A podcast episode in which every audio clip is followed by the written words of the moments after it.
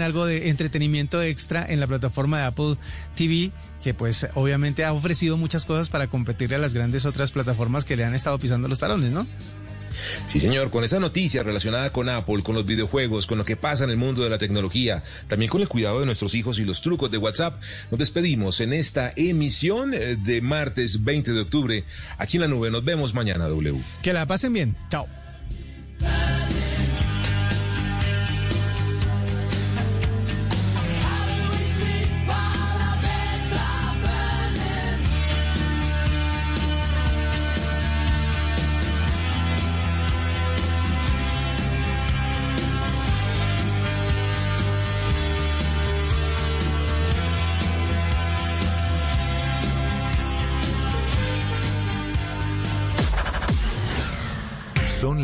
8 de la noche.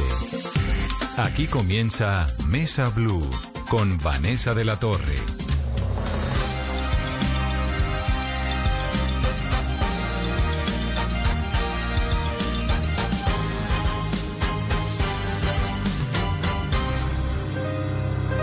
Qué triste fue decirnos adiós cuando nos adorábamos más.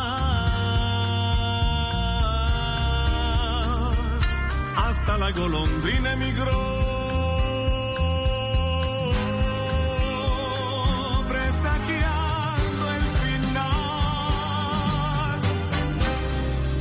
Bienvenidos a Mesa Blue y nuestro regalo desde ya para los oyentes es esto, que hace parte del disco que Juan Carlos Coronel está lanzando que se llama Eternamente el Príncipe.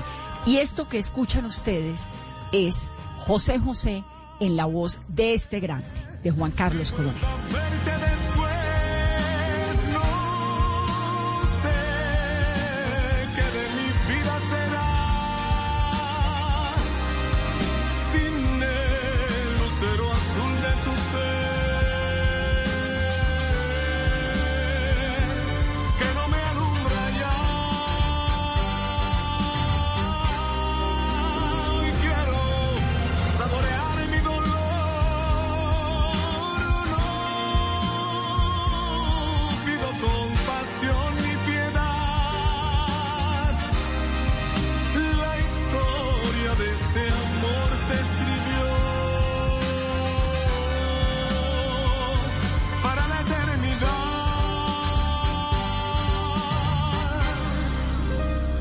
Bienvenido a Mesa Blue. Qué dicha tenerte, qué dicha escucharte.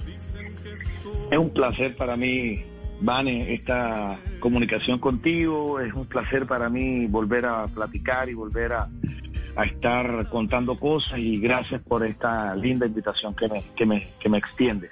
Esta recopilación de José José, bueno, además me parece que no nos puede caer mejor y quiero arrancar el programa con esta canción que es el triste porque estamos en un momento en el que tantas personas están diciendo adiós cuando nos adorábamos más porque es una condición difícil, la gente no se puede ver, se tiene que relacionar de una manera diferente, eh, las redes sociales no son suficientes para decir lo que uno siente, las comunicaciones, todo esto. ¿Por qué José José?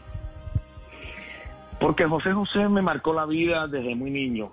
Eh, José José forma parte de ese gran baúl de recuerdos y sobre todo fue un estandarte y un inspirador en casa. Mi mamá de manera recurrente lo ponía en un viejo tocadisco, los primeros discos de José José, yo estaba muy niño y todas las canciones de él, no sé por qué me llamaban la atención y me las aprendí me las aprendía y cuando ya estaba en la preadolescencia y en la adolescencia, eh, que ya estaba empoderado con, con- mi, mi arte de cantar y escuchaba y seguía descubriendo a José José desde todas las aristas, desde su vida personal, su vida profesional, cómo cantaba, cómo usaba una técnica distinta, cómo eh, jugaba con las melodías, con la respiración, eso me llamó poderosamente la atención y me marcó y fue prácticamente mi inspirador y mi, mi maestro masculino, porque mi maestra era mi mamá en, de canto, pero José José era como el maestro también de canto que complementaba cosas y, y desde entonces eh, me declaré fan desde muy niño de, de- José José y,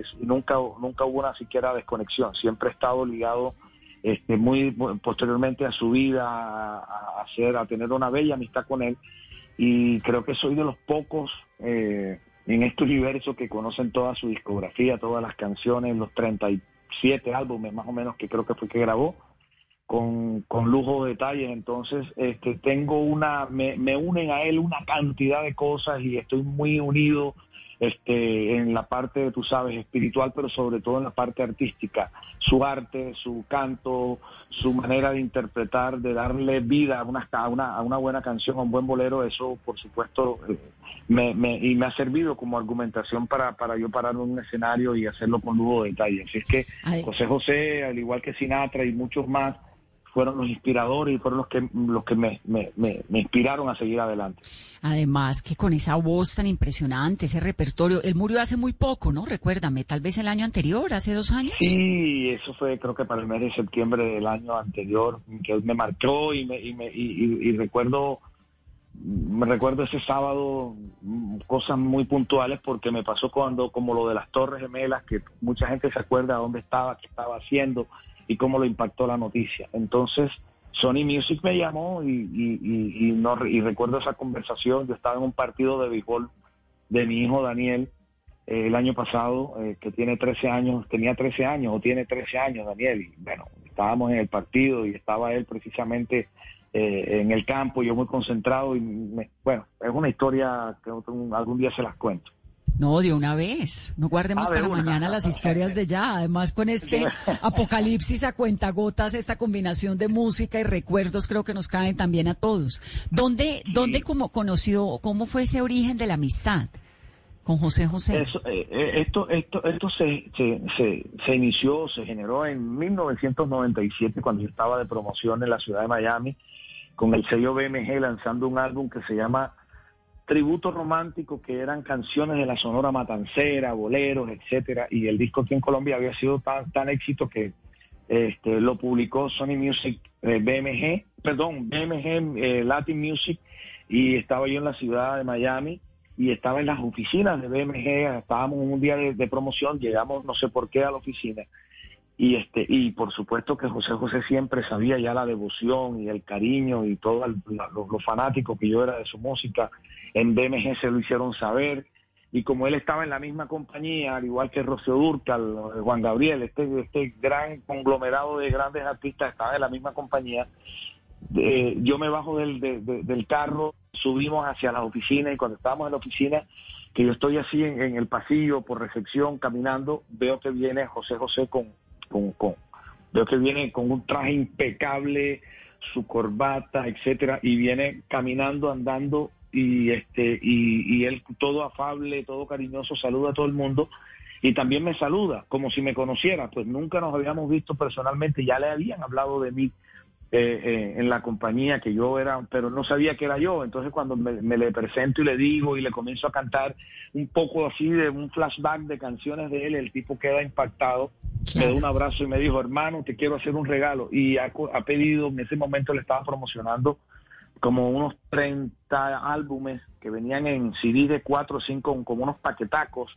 y estaban haciendo Sony, saca- eh, BMG sacando esa promoción, y él ha tomado el trabajo de, de pedirlo y de firmármelos, y aquí los tengo de recuerdo. Ese fue como el punto de partida de ese respeto y esa admiración. Ahí, ahí se acentuó más mi, mi admiración por Claro. ese ser humano sencillo, espontáneo, bacán, y ahí arrancó la amistad, Vane. Desde entonces, este, esporádicamente hablábamos, nos comunicábamos, me mandaba mensajes, me, eh, eh, eh, saludos, inclusive en una entrevista que una vez cuando yo tenía una salsa pegadísima en México en, en el año eh, 90 y tanto, 91, 92, él eh, me saludó al aire, estábamos en una emisora y él me escuchó y me saludó.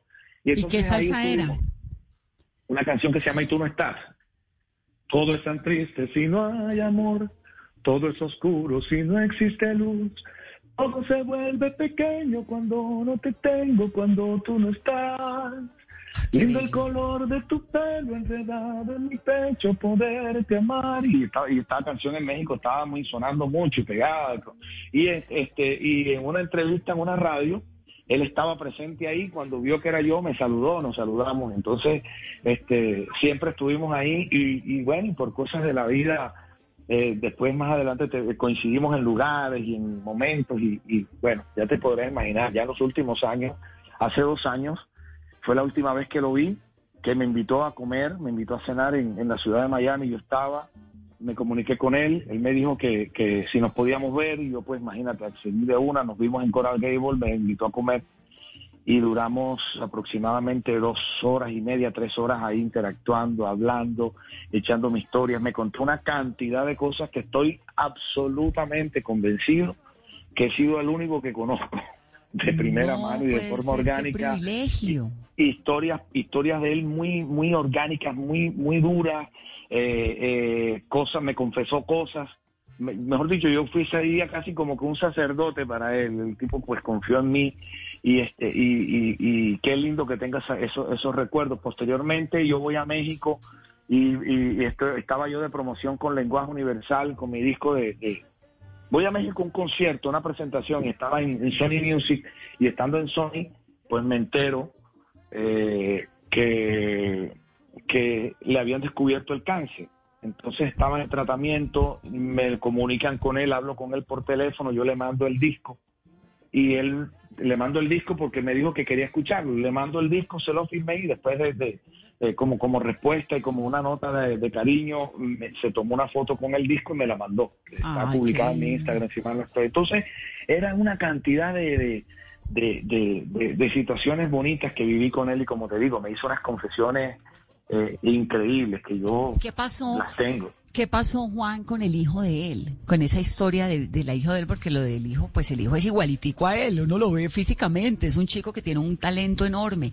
Pero ¿cuál es la versión tuya tan cercana de No José sé, de ese tema nunca, nunca lo hablamos. ¿Nunca lo tocó? tema- no, no, no, no, ese tema nunca lo tocó. De hecho, hay un, hay, él, pues no sé, declaró y hay un video, un video que Sony anda mostrando donde él en una rueda de prensa, este, dice que hicieron todos los exámenes y todo y que eso salió negativo, lo afirma José José. Entonces, no, es, es como lo, lo, lo, lo que, lo que conozco, sí sé que, en- que, que, que la familia lo había demandado por, por porque tengo entendido que, que estaba que no podía cantar la música de José José o algo así porque eh, estaba estaba haciendo estaba literal como si fuera un impostor eso fue lo último que supe en México y, y- Sí. y en las noticias y en Sony pues por supuesto pero no del tema ese nunca se tocó con él nunca hablamos de, de cosas mucho más más profundas de su vida personal, de lo que, de lo que, de lo que, de cómo se sentía en este momento, sobre todo que se sentía que, que, que él decía que no era justo, por ejemplo, cositas que no sentía que no era justo, que no pudiera tener eh, la fortaleza de su voz como siempre o como, como, como siempre lo hizo, que no podía tener, y que Claro. bueno, fue donde el mejor otorrino que, que existe en Estados Unidos, que me dijo que está en Boston, y este y bueno una cosa bien fuerte que me contó me contó. Le pregunté cosas que normalmente un periodista no hace ese tipo de, de- preguntas que no no no auscultan no tú sabes lo- la mayoría de la gente cuando hace una entrevista eh, pues, pues por lógica, por obvias razones, como no son, a muchos no son músicos, la gran mayoría no son músicos, después de pronto no pueden entrar a temas íntimos o temas bien, bien, eh, Particulares, sí, particulares, cosas muy detalles, minucias. Entonces yo le pregunté cosas de interpretación de cómo hacía para esto, que él cómo hacía, por ejemplo, para cuando se enfrentaba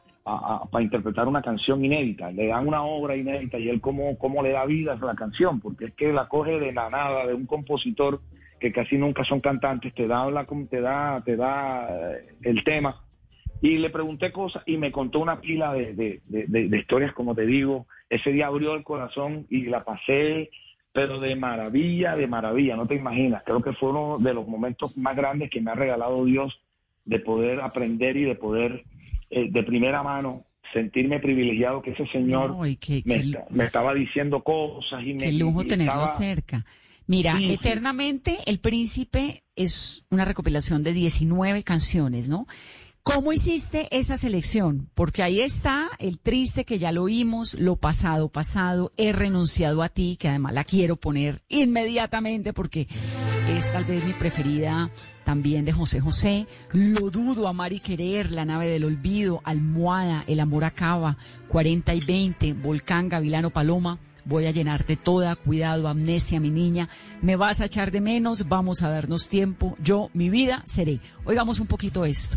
He renunciado a ti y ya nos cuentas, Juan, cómo hiciste esa selección. Claro que sí.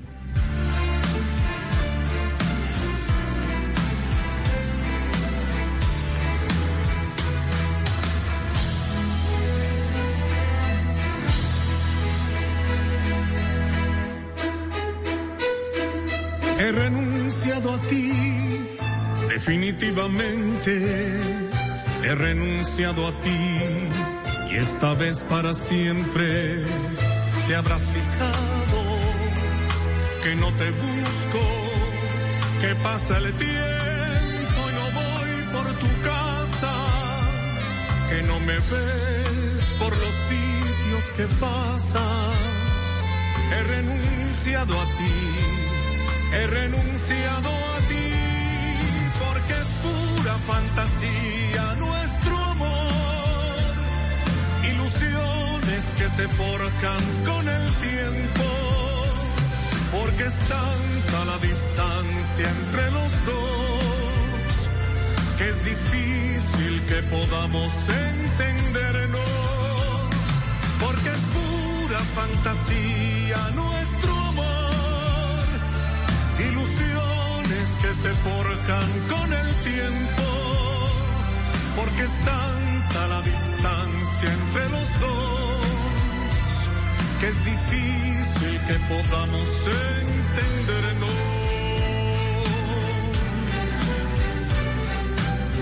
¿Cómo escogiste 19 canciones de toda esa cantidad, ese repertorio tan, tan grande que tenía José José?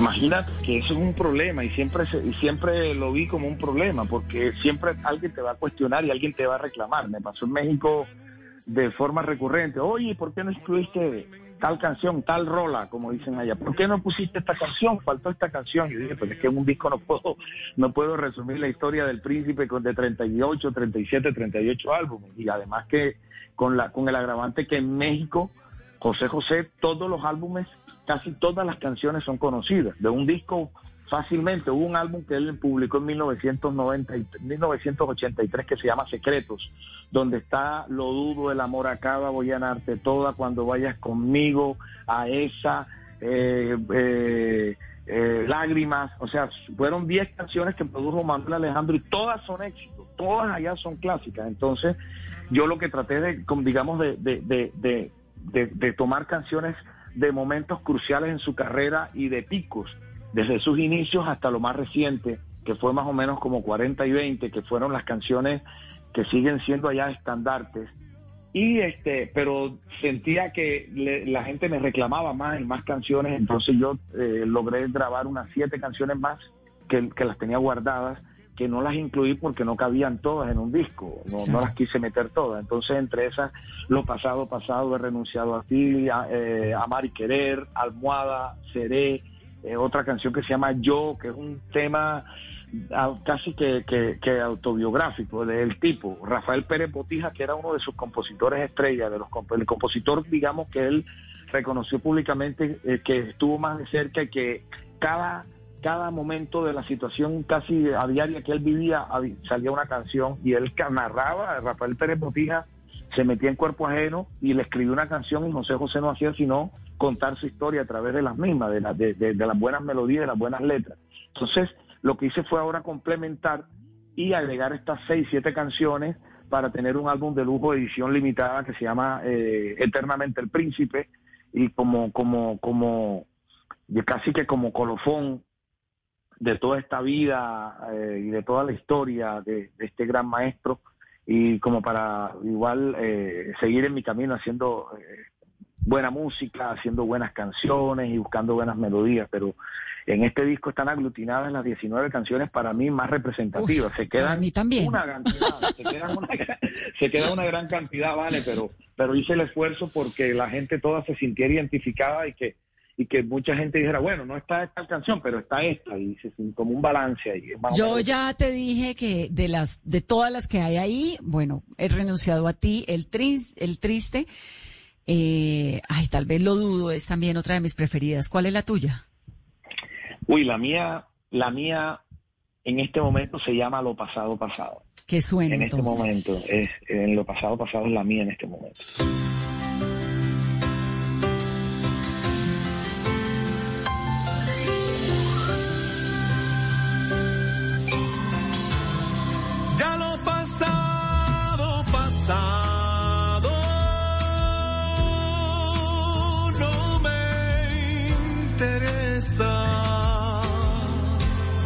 Ya me sufrí lloré. Todo quedó en el ayer.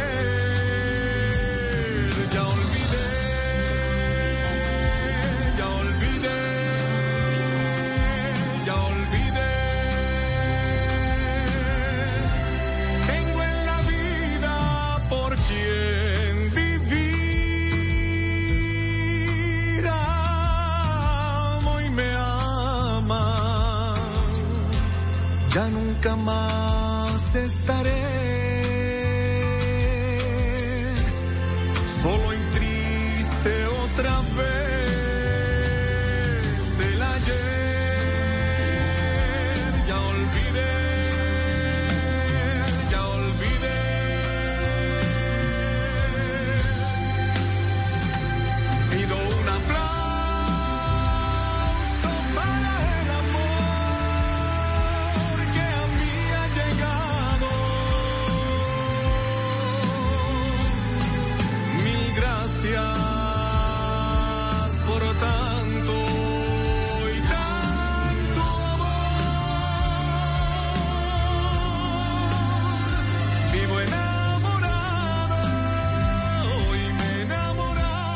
Gusta tanto esta canción?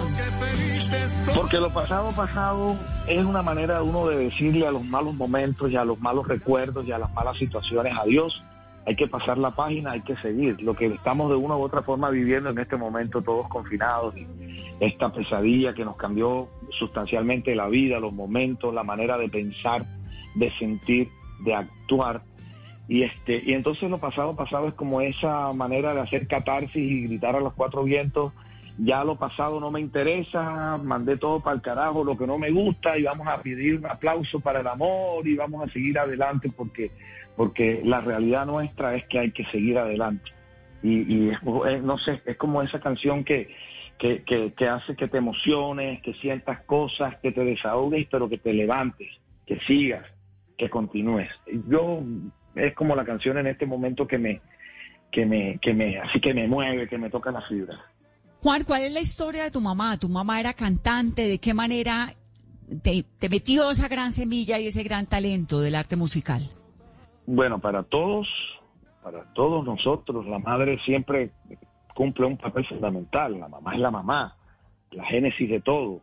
Y para lo más grande que puede tener uno en la existencia, eh, la mamá, los hijos. Y, y para mí, mi mamá fue pues radical para, para, para inspirarme y para proyectarme hacia la vida. Mi mamá fue una cantante profesional con una carrera en mi ciudad natal, en Cartagena, casi de 40 años, dedicada al canto, al bolero, a la buena música.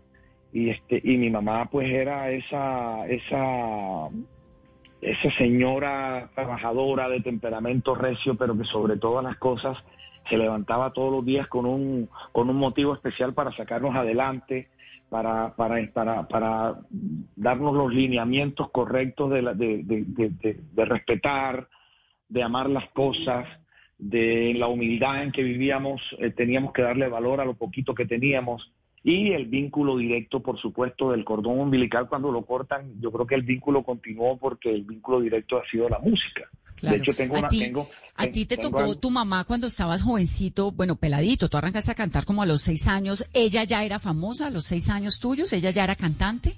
Bueno, ya ella era cantante, yo no sabía que, en qué actividad estaba mi mamá, yo sabía que mi mamá en casa todo el tiempo mientras estaba lavando platos y estaba haciendo cosas era cantando, Dani, cantando y cantando y cantando lindo y yo escuchaba y yo la imitaba, yo era el imitador, entonces este, ese era el mejor modelo. Mi mamá en casa, ella yo creo que sus días los hacía más llevaderos y todo ese cuento de, de- que para mí la mujer tiene un valor incalculable por todo lo que hace, que son las cosas que un hombre finalmente no, nosotros no nacimos para eso. Lo más grande que tiene el universo es la mujer, la mejor, la creación perfecta son ustedes. Mi mamá era ejemplarizante y, y, este y era además de eso este eh, yo recuerdo que mi mamá no era tan amorosa pero mi mamá tiene una manera conmigo distinta de darme ese amor y darme ese cariño cuando me miraba y me cantaba un bolero y entonces yo yo ella me veía que de pronto yo estaba llorando los siete ocho años o algo y entonces comenzaba a cantar y me arrullaba y me cantaba tan famosa no, porque en ese entonces, pues imagínate, yo no, pues, ella salía. Famosa en Cartagena.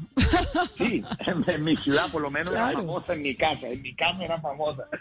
Y tenía un buen gusto por la música, que eso también, si le, no te imaginas lo que le agradezco a mi madre, que mi madre tenía un excelente y exquisito gusto por, la, por el bolero, por el por la música brasilera, por el jazz. Era, le encantaba Ella Fitzgerald, le encantaba Billie Holiday y escuchaba unos acetatos y escuchaba, en unos viejos acetatos escuchaba la música de su predilección y este y comenzaba medio a cantar y yo no sabía, yo trataba de cantar, era inglés y yo no sabía, yo trataba e imitaba y uno pues, me entiende, pero lo que te quiero decir es que fueron como las pautas que me dio mi mamá. Hoy en día la única forma que tengo de comunicarme con mi mamá que vive en Estados Unidos ya tiene 90 años y está bastante extraviada, bastante perdida y, es, la, y la única eh, eh, o sea, yo llego y yo le canto, la miro, le canto y cuando yo le canto enseguida dice Juancho y comienza y continúa la canción o la melodía que yo estoy interpretando. ¡Ay, qué belleza! O sea, fíjate que la génesis fue con ella a través de la música desde muy niño. Era, era mi, mi, mi, el instrumento, o digamos, ese era el instrumento que utilizábamos para comunicar a través de un bolero. Con la música se inició todo y finalmente la música es la herramienta que sirve para que ya al final de su vida, de, del ocaso, de todo esto, este, yo, ella pueda reconocerme y acordarse de mí y pronunciar mi nombre. Y continúa, yo le puedo cantar, se te olvida que me quieres a pesar de lo que dices. Y ella continúa, pues Y entonces es de lo único que realmente se acuerda, de todo ese arsenal de boleros que ella me enseñó está intacto en su cabeza y esa es la manera como yo me puedo comunicar con ella y que ella sepa que su hijo se llama Juan Carlos y que existe. Y qué belleza, es que así es la música de poderosa, ¿no? De, capaz de irse a lo más profundo de la memoria. La mamá, quiero ahondar un poco más en el tema de la mamá porque siempre me ha llamado la atención esto. ¿De dónde sale ella? Eh, como con esas pasiones musicales, con ese jazz, con esa bossa nova, sabiendo tanto de la música que en ese momento había en el mundo? ¿De dónde le llega a ella todo esto? No sé, yo sé que a mi abuela también le gustaba cantar, pero esta, esta, esta genética y esta vena artística y esta afición por la música, seguramente que, que mis abuelos y mis bisabuelos, algo, algo de todo eso viene por, por supuesto por antonomasia, o sea, eso, eso no, eso no, no sale y ni es gratuito y, se lo gana uno por punto eh, en un almacén de cadena. Esto, esto es muy profundo, esto de la genética. Y mi mamá... se llevan la sangre, en el alma. Sí, en el alma. Mi mamá, una voz bonita, melodiosa, y siempre me insistía en los vibratos. Hay que aprender a vibrar, me decía, a vibrar. Y, este, y yo no sabía qué era vibrar. Y bueno, después entendí de qué, de qué, era, qué era lo que ella trataba de explicarme, porque ella escuchaba a todos estos cantantes que te digo que son los magos de los vibratos, los, jazzistas, tienen que tener un dominio de esa herramienta para cantar y, este, y ella, el vibrato de mi mamá es incomparable. Yo no he podido escuchar a alguien que tenga ese vibrato, una voz femenina que tenga ese vibrato como lo tenía mi madre. Entonces yo me empeciné que tenía que tener el mejor vibrato y que, y que tenía que hacerme dueño del vibrato. De vibrar la voz, de, de darle esa cadencia en las terminaciones de, la, de las melodías. Entonces, desde ahí también arranqué yo a ser un autodidacta del canto, a perfeccionar lo mío, a buscar métodos, libros, profesores. Cuando llegó un momento deseché a los profesores porque sentía que no me estaban, eso no rendía fruto, eso no me, no me, ya sentía que había llegado a un límite donde no me podían enseñar más. Entonces fue ese momento de autodescubrirme, de auscultarme y de, de fregar con ejercicios y descubrir y darle forma a lo que hoy, gracias a Dios, puedo decir que desarrollé a un, a un nivel eh, grandísimo. grandísimo, sí. Juan, tú a los seis años ya chiquitico estabas cantando con orquestas, ¿verdad? A los siete, ocho años. Yo sé que a los seis años yo recuerdo que yo cantaba, andaba por mi casa detrás de mi mamá, agarrado de la pierna de mi mamá. Y este y, y, recuerdo cosas muy muy puntuales en el barrio de Chemaní, de mi ciudad natal, Cartagena, donde nací porque había unos ventanales de madera grandísimos que habían. Entonces mi mamá, este, para que yo no estuviera dando vueltas por ahí, no me fuera para el patio que estaba lleno de tierra, etcétera, me subía a ese ventanal que era como unos bolillos, unos bolillos, esas ventanas grandísimas que hoy todavía conserva el corralito de piedra. y en esa en esa cuadra pasaba el que vendía el pescado, el plátano, la palenquera, entonces yo todo era mirando de un lado para otro embelesado ahí, escuchaba y las imitaba. Y, y, entonces, y ahí escuchaba a mi mamá cantar, entonces yo ahí veía todo el, el quehacer y veía todo lo que pasaba y lo que acontecía durante el día, y eso tú no te imaginas lo que me marcó y lo que y lo que hizo que yo le diera realmente ese ese ese valor a lo, a lo sencillo y a, mi ciudad que, que que, eh, Dios me dio el privilegio de, nacer de la barriga de mi mamá y que me pariera en la ciudad de Cartagena. En Cartagena, que es tan hermosa. ¿Y tu papá?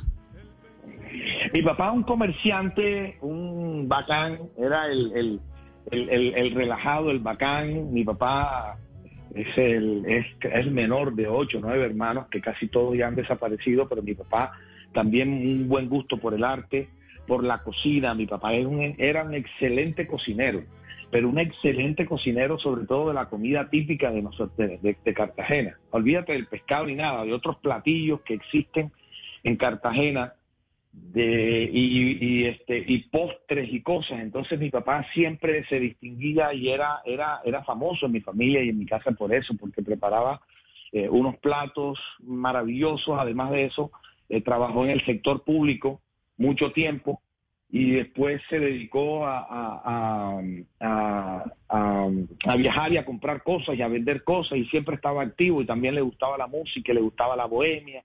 Entonces, bueno, ese fue más o menos el entorno, eh, grosso modo, en el, que, yo crecí, con valores, con respeto. Recuerdo perfectamente que, que cuando yo voy a los 14 años a grabar, a reemplazar a, a Joe Arroyo, a, la orquesta de Fruco, que llevo a Medellín, mi mamá me peló los ojos en el aeropuerto y me dijo, usted cuidado, se le da por tomar un trago.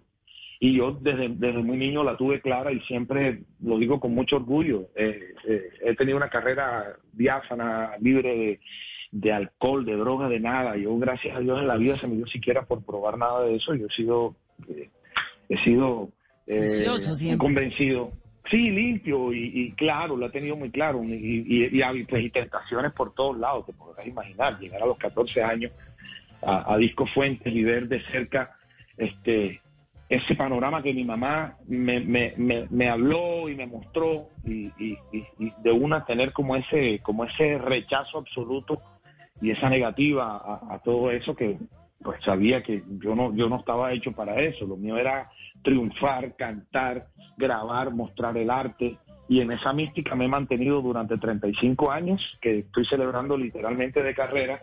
Y aquí estoy con la misma dinámica, con el mismo nervio para darte esta entrevista. y con la misma voz, además, que es lo más... Eso en el 2001 fue, ¿no? Cuando publicaste esas dos grandes producciones con Joe Arroyo, con Los Reyes del Trópico, con Guarachando, con El Coronel. Sí, en el tumbado del coronel, que fueron momentos coyunturales también en mi carrera, porque fue un punto este, casi que inflexión de la música tropical con Joe, con mi hermano Joe, que, ya este, eh, venía padeciendo un poquito de quebrantos de salud y un poquito afectado. Entonces, este, era una manera también como de continuar nosotros como cartageneros. Él era del barrio Nariño, yo del barrio del Semaní, y siempre he manifestado que nosotros eh, eh, siempre hemos tenido una manera distinta y particular a la hora de cantar y de cantar nuestro, nuestro, nuestro sonido tropical cartagenero, de la esquina, del barrio, que crecimos en eso. Entonces Dios nos dio ese privilegio, independientemente a que, a que, a que, a que el estilo de Joe de cantar y de interpretar era completamente opuesto a, como lo hago yo. Si hay como cierta ciertos matices y ciertas cosas que nos caracterizan por el solo hecho de haber nacido en Cartagena. Y te lo digo así de manera categórica necesariamente había que nacer en Cartagena para poder darle, como te digo, esos matices y esos colores a la hora de interpretar una cumbia, un chanté, eh, una, un, eh, un cumbión, eh, cualquier tema tropical, un porro, etcétera, etcétera. Entonces la vida misma nos formó. El lugar donde uno nace sin duda lo, lo marca, le, le, entrega unas herramientas, imagínate, yo soy caleña, le entregan a uno unas herramientas que el hecho de haber sido caleña no me da eh, no sé, no tengo otros elementos de barranquillera, ni de, ni de costeña, ni de cartagenera, ¿no? Siempre creo eso, que, el lugar donde uno nace lo marca, la cumbia lo marca uno, la historia, ¿no?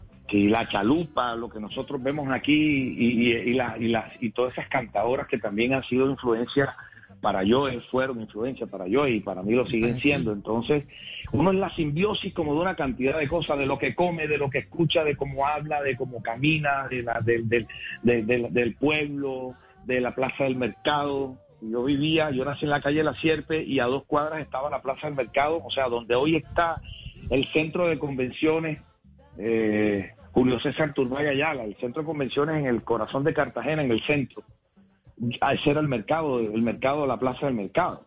Todo eso era el arsenal, que eso estaba bañado con las canoas y todo que, que llegaban de, diferentes lugares a traer el plátano, el pescado, etcétera. Y yo con mi abuela me llevaba eh, todas las semanas a hacer mercado, yo niñito. Y después era con mi tío y entonces eh, uno escuchaba como, como, como, como, como las palenqueras y todos salían a vender y tenían unas gargantas privilegiadas porque hacían un grito por allá, pescado fresco, etcétera, plátano, y entonces uno, eh, toda esa sabrosura, uno se impregna de eso y ese ha sido mi entorno. Y, y, yo soy como, yo soy un resultado extraño, yo soy una, una mezcla extraña porque resulta que yo soy eso pero soy lo otro de mi mamá, que era la parte romántica, la influencia de Cuba que teníamos muy fuerte, pero también tengo la influencia esa del jazz norteamericano específicamente, de estos grandes crooners. Entonces, este, yo hoy estoy echando mano de lo que, de, de que, lo que son literalmente mi fortaleza, de lo que yo sé hacer y que tengo la sustentación y los argumentos para hacerlo, no es otra cosa. Yo soy el resultado de lo que pasó en mi casa, de lo que escuchaba mi mamá, de lo que pasaba en la calle, de lo que, lo que pasaba en un bar, la esquina, las vivencias. Entonces, ese, ese, ese soy yo. Y eso mezclado con José José, pues el resultado es esto. Oigamos lo duro.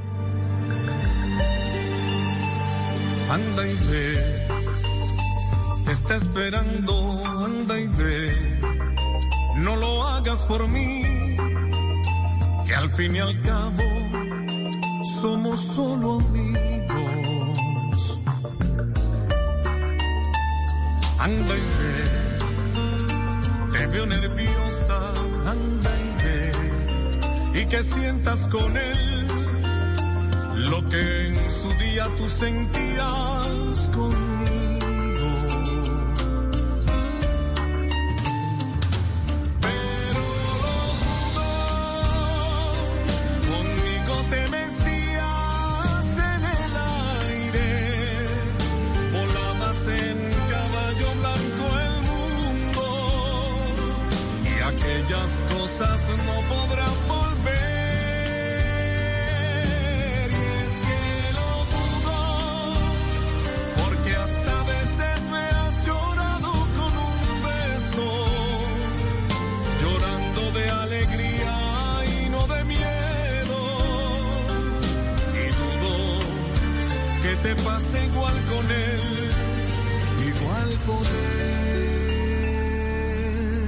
Solo la más alta conciencia sobre nuestra vida cambiará la suerte de esta pandemia. Agradecemos a cada uno de nuestros clientes por ser esos aliados estratégicos que siempre han estado allí.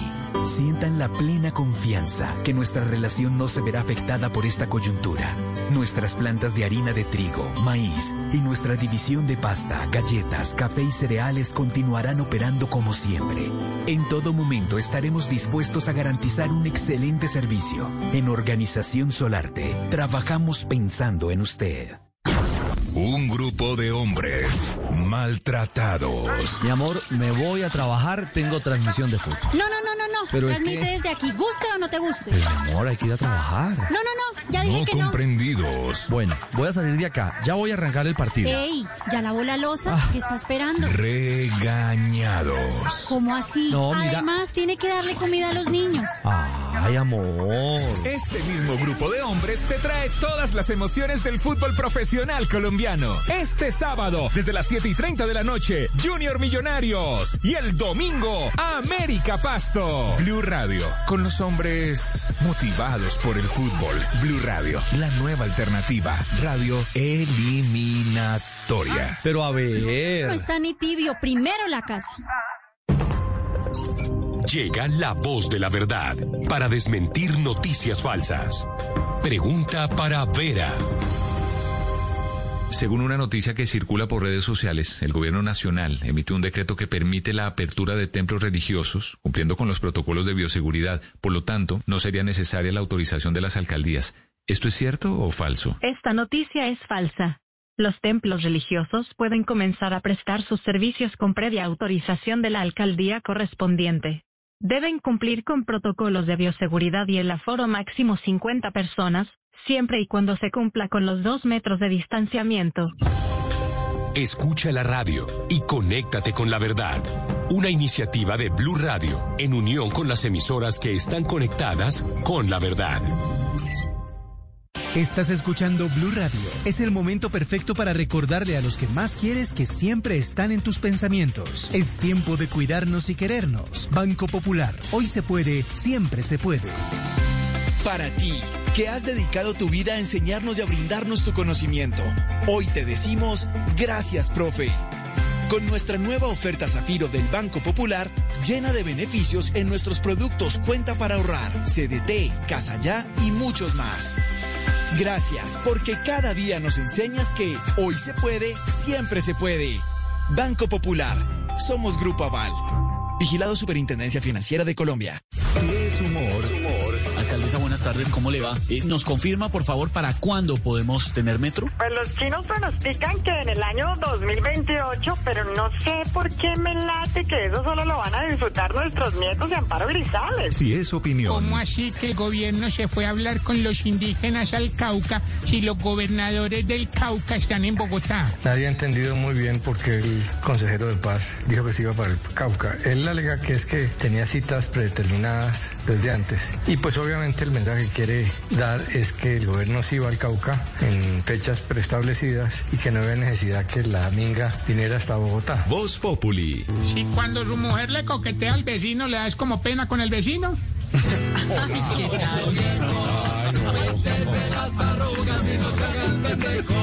De lunes a viernes desde las 4 de la tarde. Si es opinión y humor, está en Blue Radio, la nueva alternativa.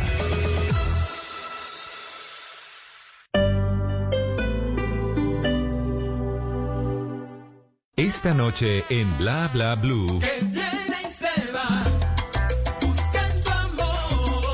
Desde las 10 de la noche vamos a gozarnos toda la sabrosura y las buenas canciones del cantante, compositor, trombonista y productor musical colombiano Mauro Castillo. Ya a las 11 hablaremos de los almorzadiarios, el nuevo libro de la escritora, publicista y gran cocinera Catalina Alba. Y después de medianoche ustedes ya saben que son los que tienen la palabra porque abrimos nuestra línea telefónica en este talk show en el que hablamos todos y hablamos de todo. Bla Bla Blue, porque ahora te escuchamos en la radio, Blue Radio y bluradio.com. La nueva alternativa. El mensaje de siempre que te... Un, dos, tres, por ti. El cáncer de seno es un tema que no debemos esconder. Uno, mueve los dedos de arriba hacia abajo. Dos, en círculos. Tres, de afuera hacia adentro. Y listo. Hazte el autoexamen en casa. Cuídate. Es por ti. Blue Radio.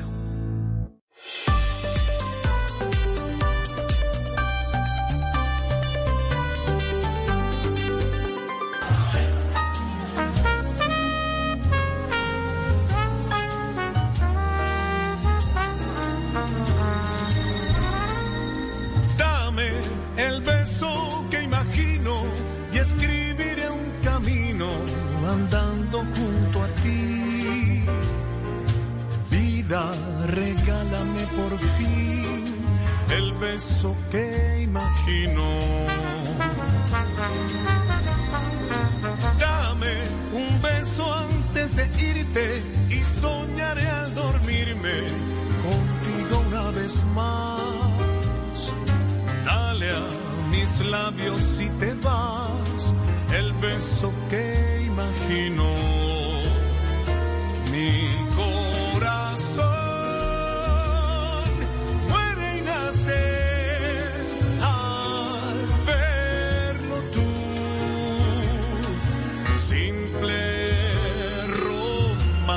que llena mis días de luz.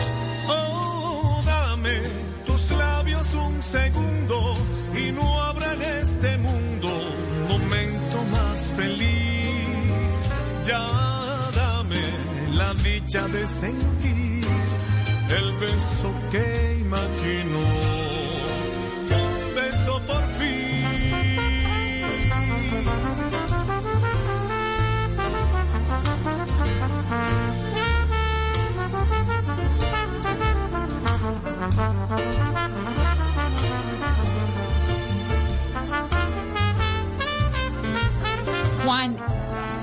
Estás también incursionando, o no incursionando, pero tienes una canción que se llama Te extraño, que es un romance en salsa.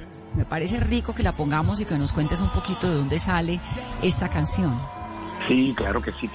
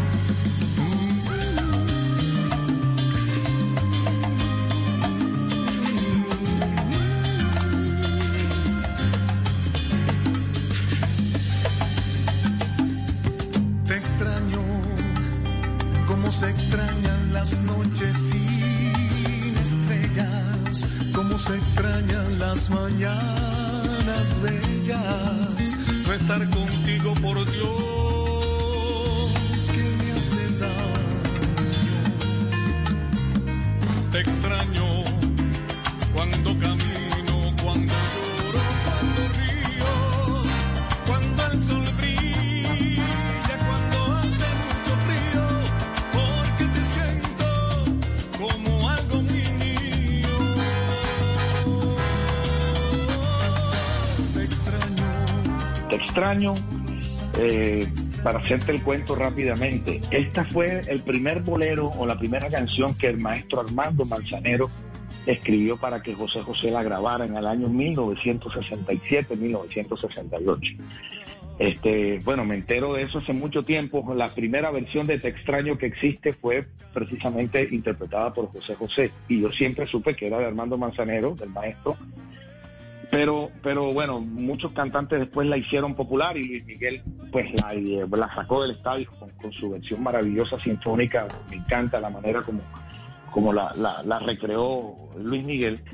Y me convocan para formar parte del sello Codisco, un álbum que se llama Romance en Salsa, donde, donde varios intérpretes, la gran mayoría oriundos de Puerto Rico, eh, iban a recrear o iban a darle vida a un bolero llevado a la salsa. A mí me, me llaman me- para que formara parte de esto y lo primero que, que el primer condicionamiento es déjeme, yo escojo la canción, yo la produzco yo la muestro y yo la mezclo, yo le hago todo, me dieron la libertad para hacerlo y el resultado me tiene tan feliz y logré el cometido. Yo logré enviar esta canción a uno de los grandes amigos, de los grandes este, eh, productores de allá de Sony Music México, que es la compañía que publica mis, mis, discos, etcétera, en, México, pues. Y mandé la canción y se la hicieron llegar al maestro Manzanero. Y el maestro Manzanero, en estos días voy a tener una conversación, me va a mandar un video felicitándome porque este, es la primera vez que una canción de él la escucha en versión salsa y está Ah, fascinado. Entonces tengo esa, tengo esa, eh, tengo como esa expectativa que en estos días tengo esa conversación seria con el maestro, vamos a hablar de varios temas, pero está feliz.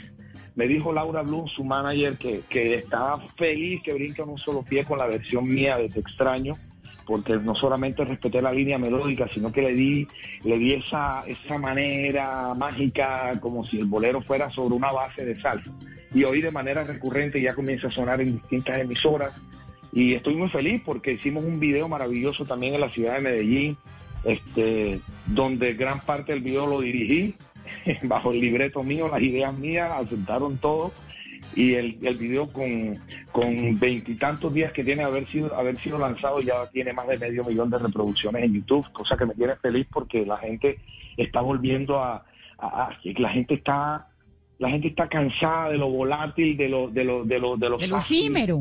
De lo efímero, de la Sí. quimera, están mamados de eso y la gente quiere historias, quiere canciones de verdad, la gente quiere sentir melodías de verdad, la gente quiere sentir de una u otra forma, eh, de una u otra forma quiere eh, Lo duradero, sentir lo que tiene y quiere- raíces. Sí, y esto que está pasando, te vas a acordar de mí, es un punto de partida importante para eso. La gente está yéndose a, a, la- a la- a la- las cosas que, que- son del alma, que son, que son sinceras, que nacen de emociones reales, que nacen de, de- con buenas, con buena, con buena, eh, con buenos modales, con buenas cosas. Yo eso es lo que estoy sintiendo y por eso estoy viendo que, que mucha gente este, se acerca a mí a través de las redes sociales, me escriben, mucha gente se está sumando y está viendo y ponderando de una u otra forma eh, lo que yo he hecho a través de 35 años de carrera y contando, porque vienen grandes cosas, grandes proyectos. Yo en este confinamiento, este, Es- en Eso te quería preguntar, ¿cómo, ¿cómo te va en el confinamiento? Que, bueno, dos cosas. Lo primero es que inmediatamente salga el mensaje del maestro Manzanero, no lo pasas y lo reproducimos aquí en Mesa Blue. Y eso sí, para que todos los, los oyentes es lo oigan y como un regalo, sí, total. Claro que sí. Y lo segundo es preguntarte eso, ¿cómo te va en el confinamiento? ¿Cómo lo estás viviendo? ¿Qué se te pasa Bueno, por la cabeza? Tú sabes que todos los días estamos a la expectativa que va a pasar, que van a decir, que la cuarentena se extiende, que bueno, todos los días estamos como ya yo no quiero ver noticiero, yo me levanto y lo primero que hago es no quiero ver noticiero. No, no, pero esa parte sí no te la voy a permitir. Yo- yo- yo- a las 12 y 28 hay que prender todos los días. Allá estoy contigo en Caracol Noticias, eso no te quepa la menor duda, mi querida Vani, siempre escucho y siempre estoy, estoy, igual te lo digo, pero de tempranito, uno a las 6 de la mañana ya lo están atiborrando y saturando y, contándole todo lo que está pasando. Entonces, nosotros, yo en mi caso particular, artista al fin y al cabo, uno es sensible ante todo y cuando siente uno que más muerto, que más cosas, eso me afecta. Entonces trato como de una u otra forma, poco a poco en el día, preparándome para, para escuchar, y ya sé que uno va a escuchar cosas negativas, pero en medio de estas crisis, sobre todo que está que nos está afectando directamente al sector de entretenimiento, de música, de los teatros, de los conciertos, de los estadios, etcétera, que es un sector que estamos realmente afectados y que nos, ya nos, nos la pusieron clara que aproximadamente 18 meses íbamos a estar este, casi que cesantes, entonces uno dice, bueno, tengo que ingeniármela, es un momento crítico, hay que ponerse a pensar que esto,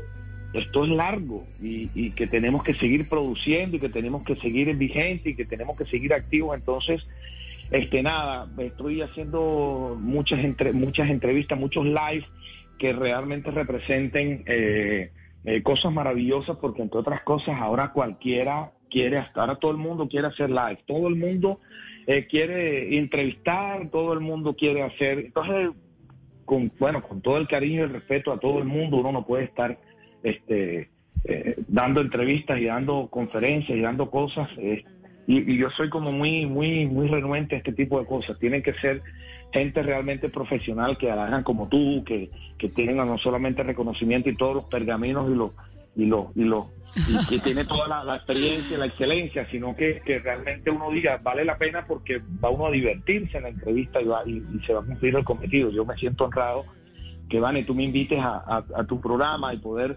compartir. Yo en mi confinamiento estoy en el cuento de hacer música, seguir produciendo, llamo a mis productores, eh, quiero grabar, eh, voy a hacer en estos días, entre otras cosas, voy a hacer desde casa unos virtuales pagos este, cantando desde mi casa para una para para para para para Ah, ocho, concierto. personas. Ay, qué Sí, voy a hacer me encanta, me estoy en- entonces estoy en-.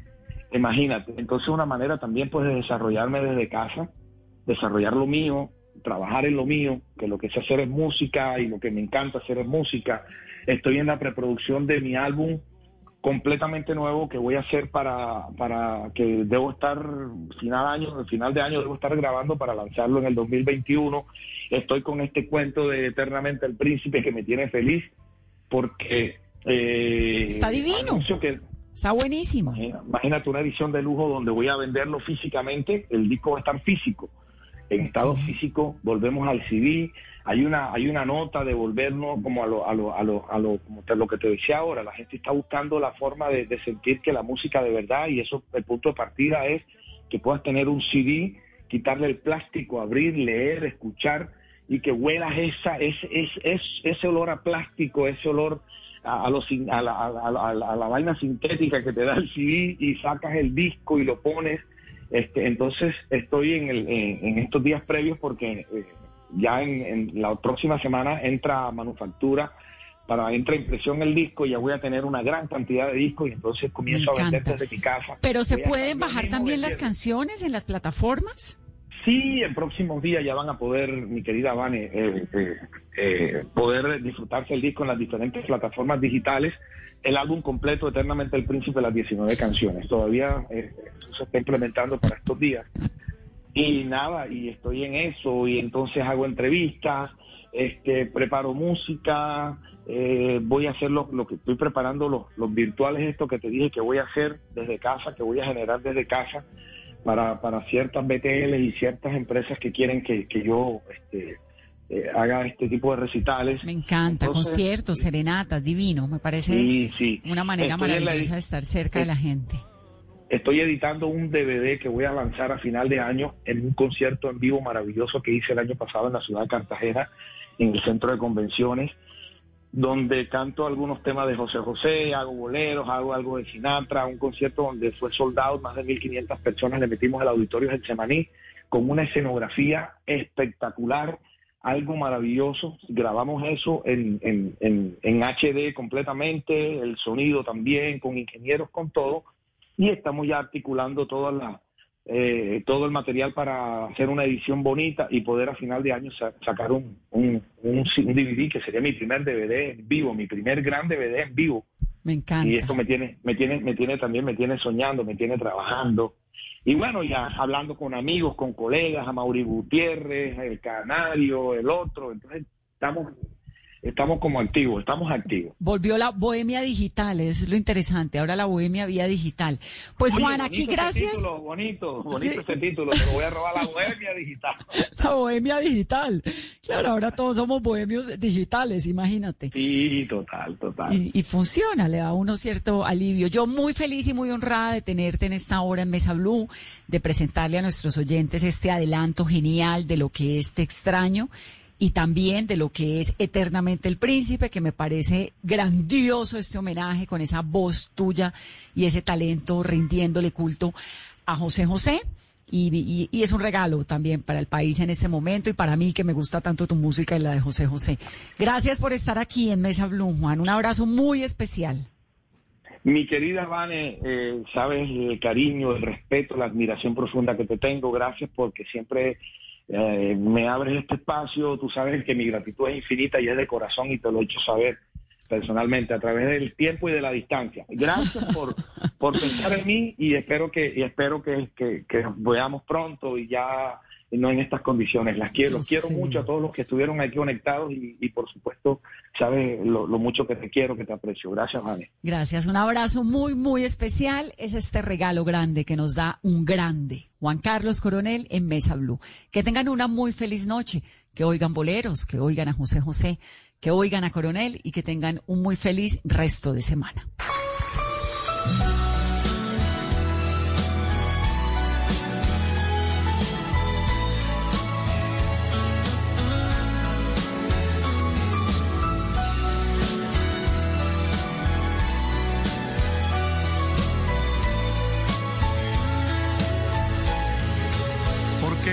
Se vacía como el cántaro en la nube, el amor acaba, porque suave se desliza como sombra la caricia, el amor acaba, porque el sentimiento es humo y ceniza la palabra, el amor porque el corazón de darse llega un día que se parte, el amor acaba, porque se vuelven cadenas lo que fueron cintas blancas, el amor acaba, porque llega a ser rutina la caricia más divina, el amor acaba porque somos como ríos, cada instante nueva el agua, el amor acaba, porque mueren los deseos por la carne y por el beso, el amor acaba.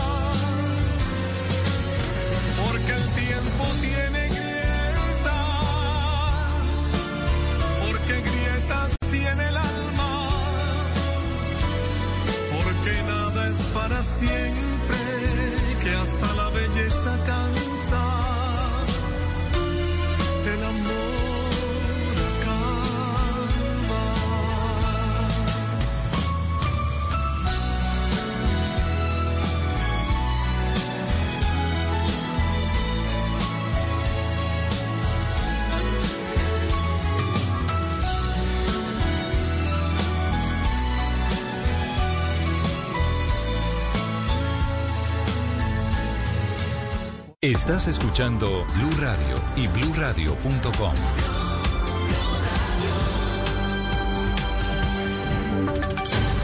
Voces y sonidos de Colombia y el mundo en Blue Radio y bluradio.com, porque la verdad es de todos. 9 de la noche en punto las noticias en Blue Radio. Conocimos unas declaraciones que entregó la senadora Sandra Ramírez durante el velorio del excombatiente de las FARC, Juan de Jesús Monroy, conocido como Albeiro Parra, en las que dice que la información que tienen del homicidio es que a él lo citaron a una reunión y que allí fue cuando lo mataron. Los detalles los tiene Uriel Rodríguez. Extrañamente lo citan a una reunión y Albeiro inocentemente acude. Esa es la información que tenemos y ahí lo asesinan.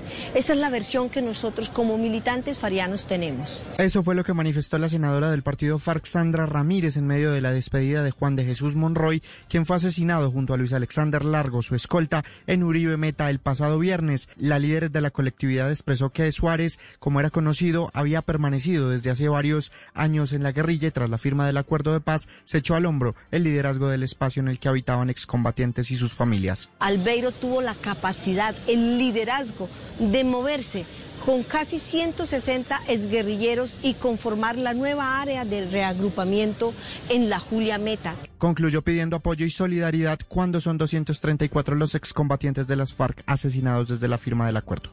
Uriel, gracias. Y tras permanecer más de 90 días hospitalizado por cuenta del COVID-19, Raimundo Angulo fue dado de alta e inició una nueva etapa de recuperación en su casa en Cartagena. La información la tiene Dálida Orozco. Luego de ganarle una larga batalla al COVID-19, el presidente del concurso nacional de belleza, Raimundo Angulo, se recupera en casa en compañía de su familia. José María del Castillo, sobrino de Angulo, confirmó a Blue Radio que el presidente del certamen de belleza fue dado de alta de la clínica Medigel, donde permaneció hospitalizado más de tres meses. Está muy alerta, está sobre todo feliz al lado de su familia. Obviamente las terapias pues se las hacen en horarios diferentes. Angulo, de 77 años, continuará recibiendo terapia de rehabilitación muscular. Sus visitas serán limitadas y se espera que una vez esté completamente recuperado pueda retomar sus labores en el concurso nacional de belleza.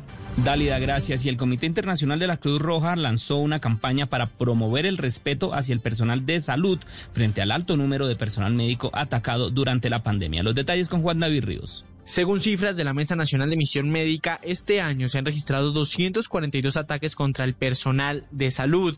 Dado esta situación, la Cruz Roja lanza esta campaña que busca incentivar el respeto hacia los médicos que atienden la pandemia. José Antonio Bastos, coordinador del programa de salud del Comité Internacional de la Cruz Roja en Colombia, comenta que estas son las cifras más altas de ataques a personal médico después de 24 años. Esto es terrible, tanto por los profesionales de la salud, que se esfuerzan comprometidos a asistir a sus pacientes en la situación de la pandemia, como por las comunidades y los pacientes que a causa de estos ataques se quedan sin acceso a los servicios de salud. Y es por esto que el Comité Internacional de la Cruz Roja, la Cruz Roja Colombiana y la Cruz Roja Noruega lanzan la campaña El Mundo está al revés, con piezas gráficas y videos con el objetivo de transmitir un mensaje claro. La misión médica y el personal de salud tienen el papel fundamental de salvar vidas y deben ser respetados y protegidos en cualquier circunstancia.